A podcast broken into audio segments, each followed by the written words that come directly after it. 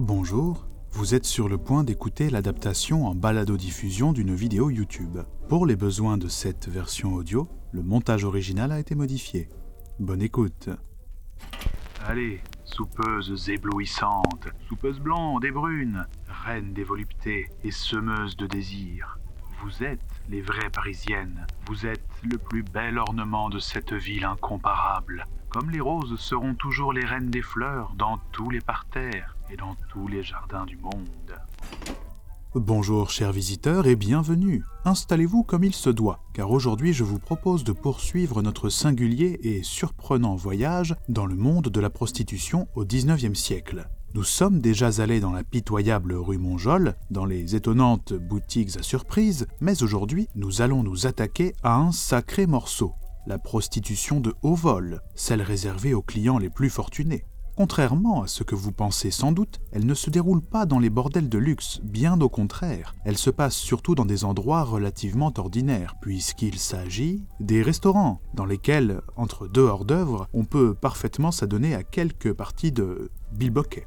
Ah, j'imagine que votre cerveau est en train de travailler à toute berzingue pour essayer de concilier la gastronomie et la prostitution dans un seul et même concept. Rassurez-vous, je vais me faire un plaisir de lui donner un coup de main pour concrétiser l'idée. En fait, au XIXe siècle, les restaurants parisiens haut de gamme étaient le terrain de chasse de prostituées hors de prix, qui prenaient un malin plaisir à dépouiller littéralement leurs clients.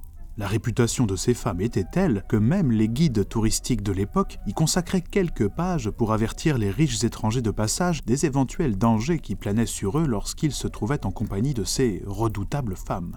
Certains disaient d'elles qu'elles étaient les reines de la séduction, du charme et de la grâce. D'autres disaient qu'elles possédaient l'art de disposer leurs dentelles comme le charcutier possède celui d'agencer son étalage. Quoi qu'il en soit, elles ne laissaient personne indifférent. Leur mode de vie était hors norme, quotidiennement ponctué de soirées dans lesquelles le champagne coulait à flot. Ces filles sont si particulières qu'au sein même du monde de la prostitution, elles forment une classe à part qu'on a surnommée les soupeuses. Vous avez du mal à y croire? C'est formidable. Je vais pouvoir vous montrer que tout ceci a bel et bien existé, puisqu'aujourd'hui je vous emmène dans un restaurant à soupeuse. Eh bien, avant de commencer notre visite, je vous rappelle que nous ne sommes pas là pour juger une époque aux mœurs différentes des nôtres, mais simplement pour observer. Bien, il est 23h bien tassé et notre fiacre ne va pas tarder à arriver. Je vais profiter du trajet pour clarifier les quelques menus différences qu'il y a entre nos restaurants actuels et ceux du 19e siècle.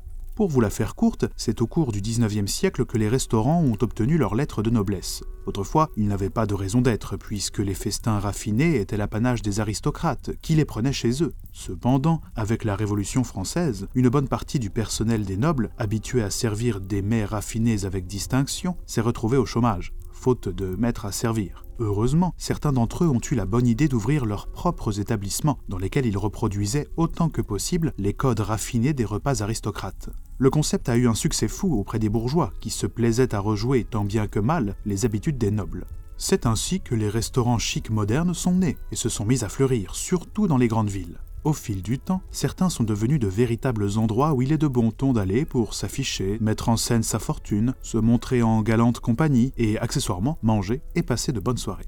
Ah, nous arrivons. La journée, les restaurants sont des endroits ordinaires, mais le soir, ils se métamorphosent complètement. Il y en a beaucoup dans Paris, surtout sur les grands boulevards, et chacun a sa petite réputation. Par exemple, le Café Riche, situé sur le boulevard des Italiens, est un endroit plutôt fréquenté par les gens de lettres ou de la finance, et où il est de bon ton d'emmener dîner sa maîtresse. Le Hills Tavern du boulevard des Capucines est plutôt fréquenté par des Britanniques, et est souvent bondé, si bien qu'on ferme l'entrée. Seuls les habitués peuvent y pénétrer en passant par des portes dérobées. Et encore, on ne les laisse passer que s'ils prononcent un mot de passe. Pourtant, l'établissement ne jouit pas d'une réputation extraordinaire. Voici ce que nous dit un guide touristique à destination des messieurs de passage dans la capitale. On va souper au Hill quand on n'a pas faim et qu'on veut décoiffer quelques bouteilles de champagne et quelques drôlesses de bonne composition. Les soupeuses du Hills Tavern sont des pêches à 3 et à 6 sous, tout au plus. Voilà, il y règne une certaine trivialité, vous l'aurez compris. Enfin, pour notre soirée, j'ai opté pour le café anglais. Il jouit d'une excellente réputation, que ce soit en matière de nourriture, de boissons ou de soupeuse. D'ailleurs, voilà ce qu'on dit à l'époque sur les prostituées qui fréquentent l'établissement. Les soupeuses du café anglais sont les têtes de colonne du régiment Royal Cocotte, le dessus du panier de la galanterie parisienne. Pour votre information, au XIXe siècle, le terme cocotte est plutôt péjoratif et désigne les femmes vivant de services sexuels rémunérés sans être déclarées auprès de la préfecture. Bien, avant qu'on ne rentre, laissez-moi vous faire quelques dernières précisions. Comme je vous l'ai dit, l'heure est déjà bien avancée, et vous trouvez peut-être étonnant d'aller au restaurant alors que minuit approche. C'est tout à fait normal. De nos jours, nous avons le petit déjeuner, le déjeuner et le dîner. Au 19e siècle, il y a un repas supplémentaire. C'est le souper qui vient après le dîner. Je sais pertinemment que, lorsque je vous parle de souper, vous pensez probablement à un bol de bouillon ou quelques collations frugales avant d'aller sagement au lit. Nous sommes à des années-lumière de ça. Le souper, c'est le repas le plus festif et le plus inutile de la journée. Enfin, de la nuit. On le commence généralement vers 23h ou minuit, autrement dit, après une sortie au théâtre ou à l'opéra. Et il peut se poursuivre jusqu'au matin. Le concept est simple. On mange, souvent alors qu'on n'a pas très faim, on boit, on fume et on fait de charmantes rencontres avec les soupeuses. D'ailleurs, soyez sur vos gardes, elles mettront tout en œuvre pour vous plumer, en bonne et due forme. À l'époque, on appelle ça se faire refaire. Je vous demande pardon? Ah, que pensent les autorités de toutes les choses étranges qui se passent dans les restaurants? Eh bien, la brigade des mœurs surveille tout de très près, d'autant plus que la majorité des soupeuses ne sont pas encartées, c'est-à-dire qu'elles n'ont pas la carte délivrée par la préfecture qui les autorise à se prostituer. La police s'occupe donc en fichant les soupeuses et les établissements à la moralité douteuse dans lesquels elle mène quelques enquêtes. Mais concrètement, elle ne fait rien d'autre que noircir du papier. Et oui, pensez donc, parmi les clients des restaurants de luxe où rôdent les soupeuses, se trouvent des gens très influents, pour qui la prostitution est un loisir tout à fait agréable dont ils ne souhaitent pas être privés. La brigade des mœurs est donc bien au courant de ce qui se passe, mais laisse faire. Elle préfère s'en prendre à de plus petits gibiers, comme les prostituées des boulevards ou les filles des balles populaires. C'est nettement moins risqué, surtout quand on veut faire une carrière dans l'institution et qu'on a besoin de pistons dans la hiérarchie. Mais je sens que vous trépignez d'impatience. Alors, entrons. Ah, nous y voilà. Eh bien, vous remarquez qu'il y a du monde, et pour cause. Le café anglais a une réputation qui n'est plus à faire. Il est en service depuis 1822. Initialement fréquenté par les cochers, il est devenu le repère des acteurs en vogue avant de devenir celui du gratin parisien, voire même le gratin mondial. Le café a vu passer pêle-mêle Léon Tolstoï, Balzac, Alfred de Musset, Alexandre Dumas, Stendhal et j'en passe. Il a aussi accueilli des personnalités politiques, comme Napoléon III qui venait y dîner incognito, ou encore Bismarck. Avec le temps, sa clientèle est devenue de plus en plus jeune et de plus en plus riche, si bien qu'il a fini par être le repère de toute la jeunesse dorée de Paris. Je suis bien en peine de vous dire à quoi ressemblait l'intérieur du café, qui n'a malheureusement pas été photographié. Néanmoins, je peux vous dire qu'il est conçu comme beaucoup d'établissements de son époque. Au rez-de-chaussée, il y a un grand salon qui fait office de pièce principale. Les clients y dînent autour de tables de grandeurs diverses. L'ambiance est décontractée, et il n'est pas rare de voir les soupeuses, plus ou moins ivres, circuler entre les tables et s'asseoir à l'une d'entre elles pour entamer une conversation avec les consommateurs. L'idée étant de trouver un client mais certaines d'entre elles viennent directement au restaurant accompagnées d'un client qu'elles ont raccroché, c'est-à-dire qu'elles ont séduit plus tôt dans la soirée.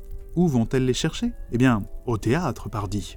Ceci peut vous paraître incongru, et pourtant c'est bel et bien le cas, et le concept est d'une simplicité enfantine. Voyez-vous, les soupeuses se distinguent visuellement des femmes de la bonne société par leur tenue et leur toilette plutôt affriolantes, si bien qu'on n'a pas beaucoup de mal à les reconnaître. D'ailleurs, leurs robes sont parfois si originales qu'elles parviennent à influencer les modes. Pendant la représentation au théâtre ou à l'opéra, elles échangent quelques œillades avec des messieurs du public. Dans le lot, il y en aura toujours un qui ira la voir à la fin de la pièce pour lui proposer d'aller souper. Pardon? Comment est-il possible d'échanger des regards alors que le public est plongé dans le noir? Oh, c'est très simple. Au 19e siècle, on n'éteint pas les lumières lors des représentations. Du coup, tout le monde peut se voir. Le spectacle est d'ailleurs parfois davantage dans le public que sur scène. Enfin, ce n'est pas le sujet, et nous ne sommes pas allés au théâtre avant de venir. Mais ce n'est pas grave, nous avons juste à nous asseoir, commander quelques cigares, à boire, à manger, et nous ne tarderons pas à être abordés. Mais nous ne serons pas forcément accostés à table, car certaines filles ont une technique tout à fait particulière qu'un témoin averti nous rapporte. Chaque fois qu'un homme va au lavabo, il se produit dans la salle un mouvement de remous très curieux. Simultanément, les filles se lèvent et se dirigent, en manœuvrant savamment, vers le même endroit. Là, elles font au monsieur les propositions les plus cyniques. Oh, je préfère vous prévenir, nous avons beau être dans un restaurant haut de gamme, et les soupeuses ont beau se donner un genre de dame du monde, les échanges verbaux que nous aurons avec elles seront plutôt grivois. Mais soyez sur vos gardes, les filles n'alimenteront la conversation que si vous leur payez des consommations. Du champagne, idéalement. Par contre, si finalement elles ne voient pas en vous un client potentiel ou que vous ne les intéressez pas, elles s'en iront en vous laissant la note, ça va de soi. Il faut dire que les soupeuses forment une classe à part dans le monde de la prostitution. Elles ne sont pas au sommet de la hiérarchie, mais n'en sont pas très loin. Tenez, la plupart des prostituées effectuent des passes, autrement dit, elles enchaînent les rapports intimes avec leurs clients. La durée de ces rapports varie, allant d'une poignée de minutes à quelques heures, et le nombre de clients total pour une nuit ne se compte sans doute pas avec les doigts d'une seule main. Les soupeuses ne fonctionnent pas tout à fait de la même façon. Il leur arrive parfois de faire des passes, mais elles cherchent prioritairement ce qu'on appelle des couchers, c'est-à-dire un seul client avec qui elles passent la soirée et la nuit. Elles séduisent la plupart du temps des étrangers de passage en ville. Dans la majorité des cas, il s'agit de touristes masculins qui dépensent sans compter et qui sont enchantés de passer une nuit avec d'authentiques prostituées parisiennes. Il faut dire que pendant toute la seconde moitié du 19e siècle, la réputation sulfureuse des trimardeuses de Paris est telle que passer un peu de temps avec elles lors d'un séjour touristique est un incontournable. C'est comme si de nos jours, un touriste venait visiter la capitale sans voir la tour Eiffel. Impensable. Naturellement, vous vous en doutez, les restaurants sont surtout fréquentés par les messieurs qui viennent parfois avec leur maîtresse. Les femmes seules ne sont officiellement pas admises dans les restaurants, hormis les soupeuses, qui ont leurs entrées. Bon, le salon principal du restaurant est bien beau et l'ambiance tout à fait agréable, mais il y a un peu trop de monde. Certes, c'est souvent ici que les soupeuses rencontrent leurs clients, mais ce n'est pas là que se passe la partie la plus intéressante de la soirée. Non, pour ça, il faut monter à l'étage de l'établissement pour profiter d'une ambiance nettement différente on y trouve de petits cabinets privatifs dans lesquels s'installent certains clients. Il peut s'agir de couples cherchant un peu d'intimité ou de groupes d'amis qui veulent, tout simplement, festoyer tranquillement entre eux.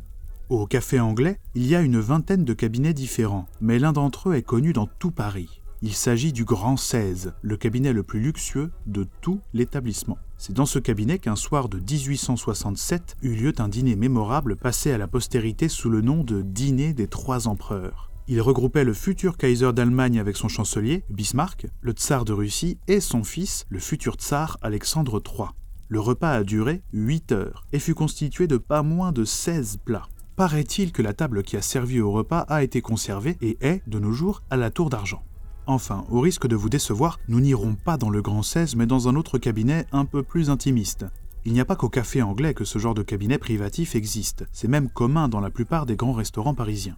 Même s'il n'y a pas de représentation visuelle d'un des cabinets du café anglais, il est possible d'avoir une idée de l'ambiance particulière qu'on pouvait y trouver, car Émile Zola en a immortalisé un dans son roman La Curée. Paraît-il que ces cabinets sont des endroits à la fois suspects et charmants, mais laissons plutôt la plume de l'écrivain nous les peindre. C'était une pièce carrée, blanche et or, meublée avec des coquetteries de boudoir.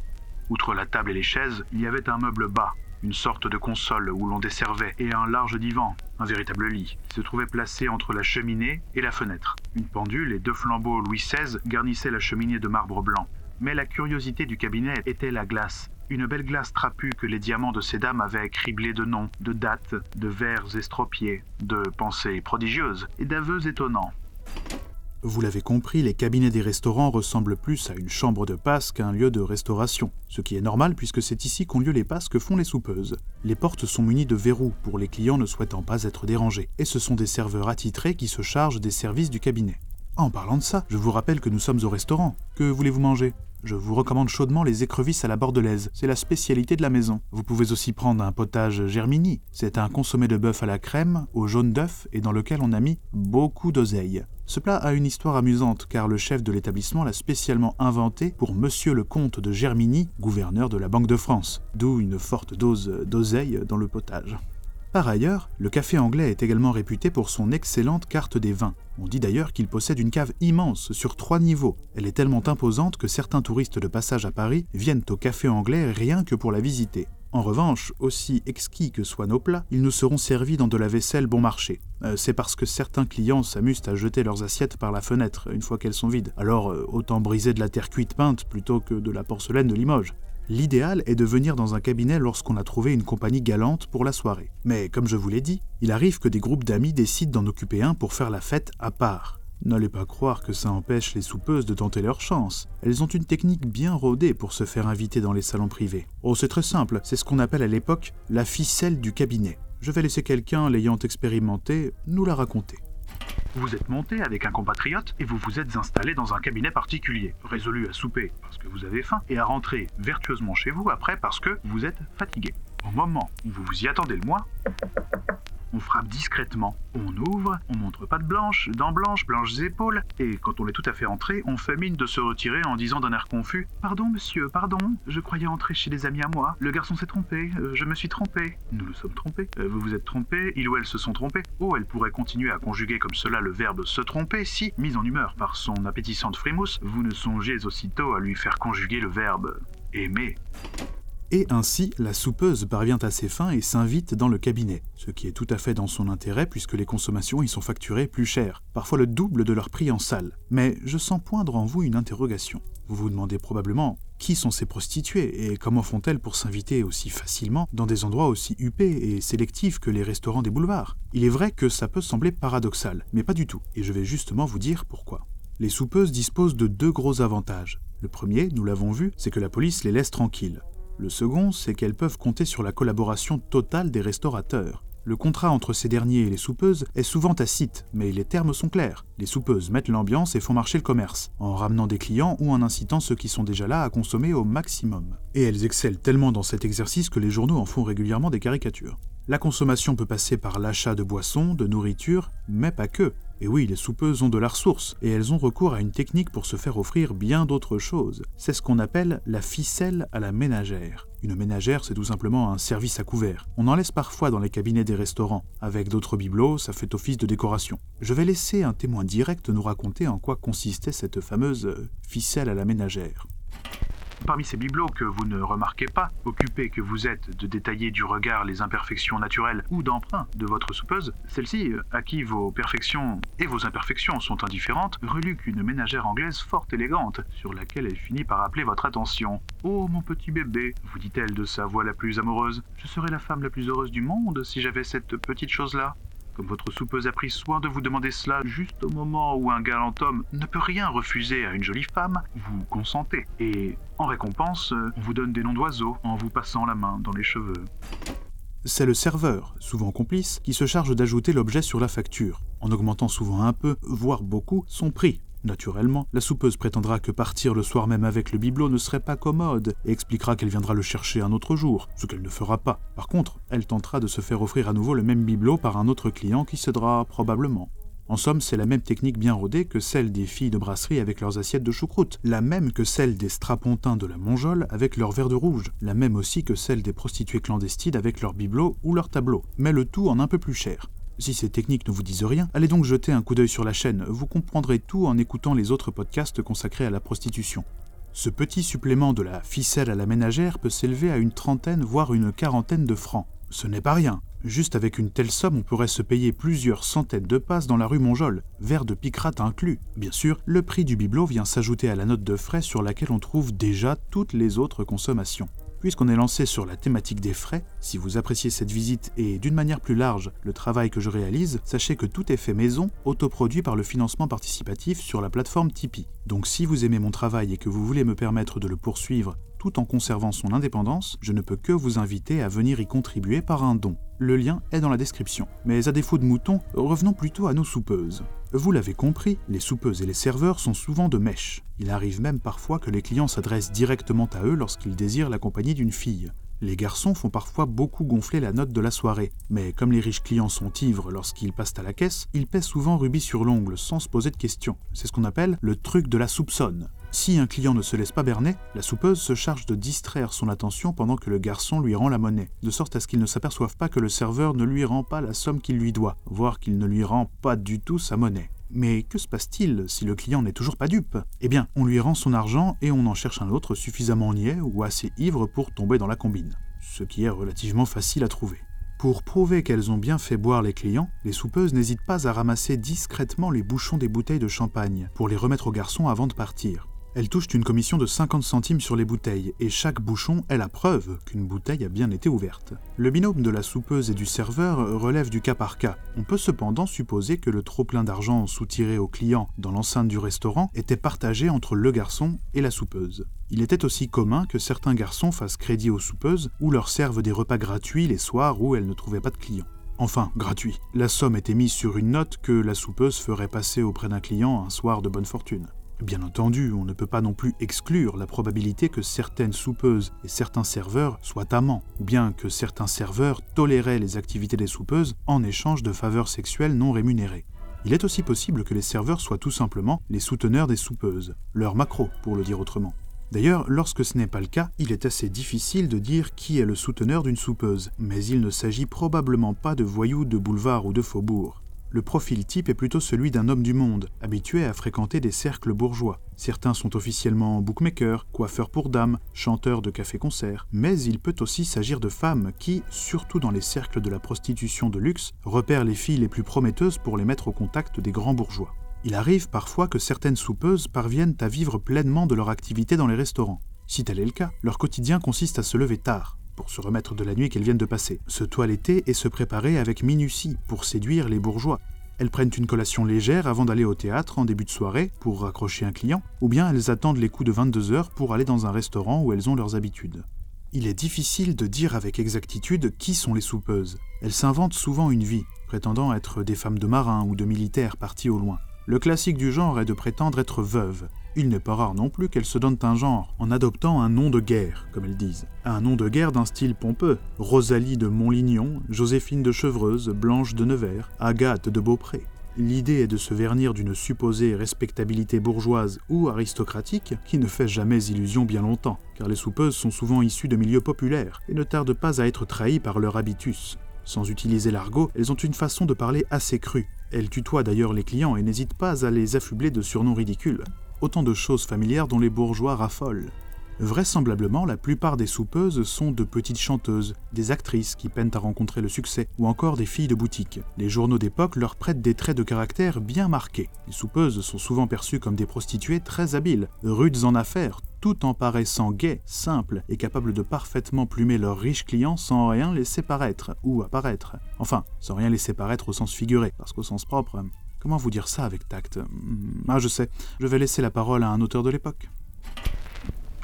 Il y a des clients sceptiques et curieux qui ne se fient pas à la science de la couture et qui ne veulent pas, croyant lever une femme doduse aux formes appétissantes, ne trouver au déballage qu'une femme moulée dans un canon de fusil, un sac à os. Alors, ils demandent à tâter et à voir. Les soupeuses ne sont pas récalcitrantes. Vas-y mon vieux, mais mets-moi dix sous dans mon bas. Et sans façon, elles exhibent la marchandise. Cela ne choque pas les habitués. Tous viennent pour cela, et quand ils sont de belle humeur, ils en font autant. D'aucuns même renseignent charitablement le méfiant, lui disant cyniquement euh, Tu peux y aller, je me la suis payée hier. Et je peux te dire qu'il y a du monde partout. Mais certaines soupeuses ont réussi à s'élever dans la société grâce à leur charme. En même temps, les clients des restaurants sont parfois très fortunés, et si une soupeuse parvient à en lever un, c'est-à-dire à le séduire sur le long terme, elle peut tout à fait en tirer des revenus réguliers et rencontrer d'autres potentiels clients pleins aux as qui seront autant de sources de revenus potentiels. Tenez par exemple, une soupeuse connue sous le nom de Mary Laurent a réussi à entretenir une relation avec un dentiste richissime qui l'a fait rentrer dans ce qu'on appelle le demi-monde, c'est-à-dire dans le cercle plutôt fermé des femmes frivoles entretenues par un ou plusieurs amants très riches. Elle a fait fortune et ouvert un salon dans lequel elle recevait des artistes. Édouard Manet était d'ailleurs un de ses habitués. Mais nous reviendrons sur le demi-monde dans une autre visite, car il a beau être demi, il y a bien trop de choses à dire dessus pour que je puisse poursuivre sereinement la digression.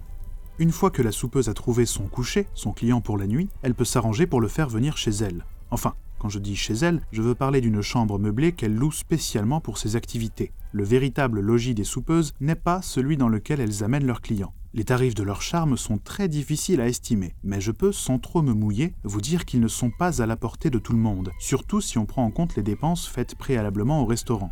Pour une seule soirée, on atteint facilement plusieurs dizaines de francs, ce qui fait, à la louche, plusieurs mois de salaire ouvrier. Les soupeuses sont parfois si chères que certains messieurs vont jusqu'à se cotiser pour profiter de leur compagnie. Incroyable, n'est-ce pas? Oh dame, il est déjà 2 heures du matin. Le restaurant ne va pas tarder à fermer ses portes. Si vous voulez continuer de faire la fête, je ne peux que vous conseiller de... Pardon? Comment? Ah, vous avez trouvé ça trop court, et vous craignez que l'attente ne soit trop longue d'ici la prochaine visite. Eh bien, pourquoi n'allez-vous pas faire un tour sur YouTube et Odyssée? Vous pouvez y retrouver le reste de mon travail, y compris des fictions audio écrites et réalisées par mes soins. Bref, vous avez largement de quoi vous occuper d'ici le prochain numéro. Mais où en étais-je? Ah oui, je vous disais que si vous aviez encore envie de faire la fête, il fallait aller vers les halles. Là-bas, les restaurants ont l'autorisation de rester ouverts jusqu'au matin. Mais je vous préviens, l'ambiance est différente, car c'est là que se donnent rendez-vous toutes les prostituées de Paris qui n'ont pas encore trouvé leur coucher pour la nuit. Et la réputation des restaurants est tout autre. Tenez, voilà ce que nous rapporte un guide à destination des touristes au sujet des Halles. N'y va pas avant minuit. Ce n'est qu'à cette heure-là que cet endroit devient très intéressant. Les restaurants abondent et restent ouverts toute la nuit. Tu y trouveras des femmes à foison. Pas de première catégorie, oh non, mais rieuses et à des prix doux. Voilà, l'ambiance n'est pas la même, mais j'imagine qu'il y a encore une question qui vous tarabuste. Que sont devenus ces fameux restaurants des boulevards? Et que reste-t-il aujourd'hui du café anglais? Je vais vous le dire, mais avant j'aimerais vous inviter, si vous avez apprécié notre visite, à le faire savoir en la partageant autant que faire se peut, et via les réseaux sociaux ou tout simplement en en parlant autour de vous. Par exemple, si vous êtes au restaurant avec des amis. Mais reprenons. Au début du XXe siècle, avec la féminisation de la clientèle des restaurants, les soupeuses ont de moins en moins leur place dans les établissements et commencent à les déserter. S'ajoute à ça le développement des cafés-concerts, des music-halls et autres dancing. Bref, de nouveaux lieux où faire la fête qui se mettent à attirer les amateurs de la vie nocturne, qui délaissent progressivement les restaurants. Mais qu'est-ce qu'a bien pu devenir un endroit aussi singulier que le café anglais? Eh bien, en 1913, il a fait la une de beaucoup de journaux parisiens, car euh, du jour au lendemain, il s'est retrouvé mis en vente.